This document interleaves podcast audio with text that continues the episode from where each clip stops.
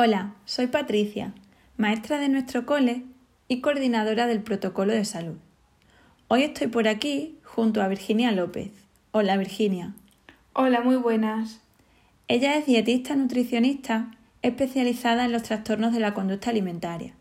Nos va a hablar sobre el consumo de azúcar y su relación con la obesidad, aprovechando la campaña que el Ministerio de Sanidad y Consumo ha publicado recientemente bajo el mensaje el azúcar mata.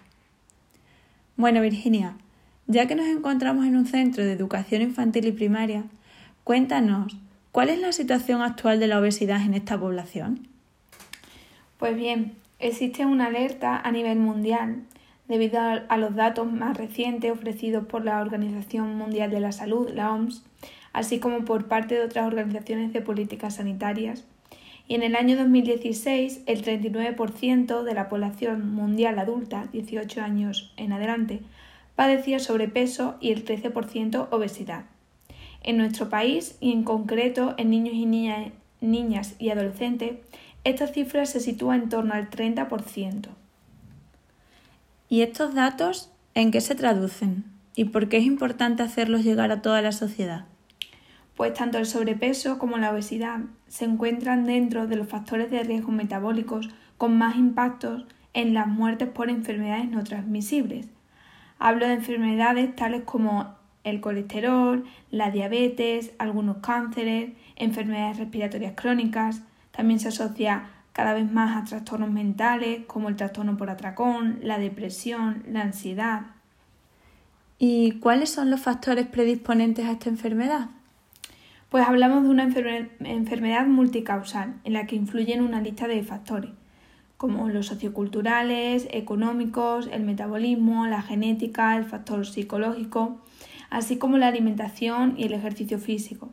Estos dos últimos factores se posicionan entre los principales factores de riesgo comportamentales modificables, es decir, aquellos en los que nosotros sí podemos intervenir.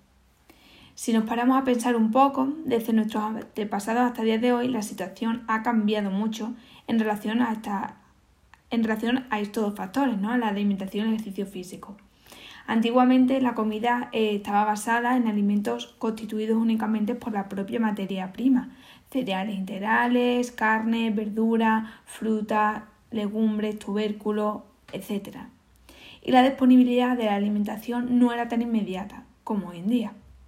Ahora los supermercados están abarrotados de mucha comida, ¿no? Incluidos pues ultraprocesados ricos en ingredientes que no aportan ninguna calidad nutricional.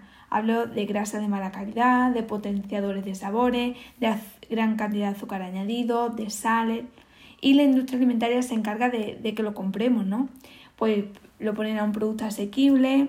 Eh, perdón, un precio asequible eh, para comerlo en el, momento, en el mismo momento, con una estética eh, que sea eh, atractiva, ¿no?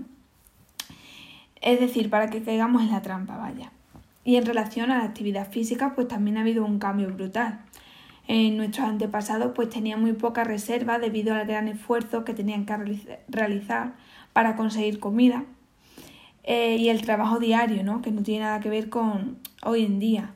¿Qué es lo que pasa en la actualidad? Pues que cada vez más son eh, los niños que en edad escolar pasan más tiempo delante de la tablet, en, eh, delante del televisor, en vez de pues, salir a jugar a la pelota, salir a pasear con la bici. Es decir, el gasto energético es mucho menor y en muchos casos es inferior a la ingesta eh, calórica. Vale, muy bien. Y como comentábamos al principio, ¿Qué nos quieres aportar sobre la campaña El azúcar mata? Pues me gustaría matizar ese mensaje y hacerle llegar a aquellas familias y docentes que nos estén escuchando lo siguiente, ¿no? El consumo excesivo de azúcar eh, es el que mata. Me quedo con el mensaje que eh, sinazúcar.org que es un proyecto creado con el fin de visibilizar el, azúcar libre que existe en grandes cantidades de ultraprocesados, ha creado en relación a esta campaña. ¿no? Y dice así textualmente, comer de forma abusiva azúcar aumenta el riesgo de sufrir enfermedades como la diabetes, enfermedades cardiovasculares, obesidad y cáncer. Y sufrir estas enfermedades te mata o te reduce gravemente la salud. Eh, este sí que es un mensaje que considero eh, interesante y a la vez pues necesario de transmitir. ¿Y qué te parece si nos cuentas más sobre el azúcar para que así aquellas familias que nos escuchen puedan obtener una información más clara sobre este mensaje? Me parece bien. Si te parece, vamos a, explicar en, primer lugar eh, brevemente qué es el azúcar. ¿no? Es una sustancia, eh, como sabemos, de color blanca, altamente refinada, eh, que aporta una cantidad considerable de calorías vacías y ningún valor nutricional. Existen tres tipos de, azúcar, ¿no? Está el azúcar intrínseco, que está de forma natural eh, en el alimento presente, en la fruta, en la verdura, en la leche. Luego está el, azúcar libre, eh, presente en jarabe, miel, eh, zumo de fruta. Ese azúcar que ha sido extraída de su propia raíz alimentaria. Por ejemplo, zumo de, naranja, ¿no? Pues, ¿qué obtenemos de ahí?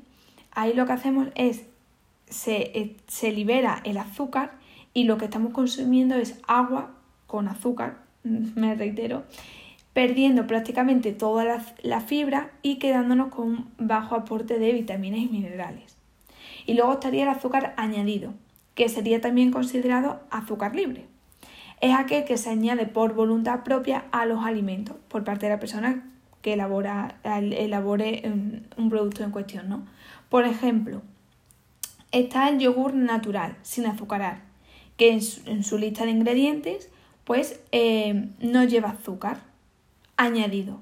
El único azúcar que lleva es la lactosa, que es el azúcar intrínseco propio de la leche.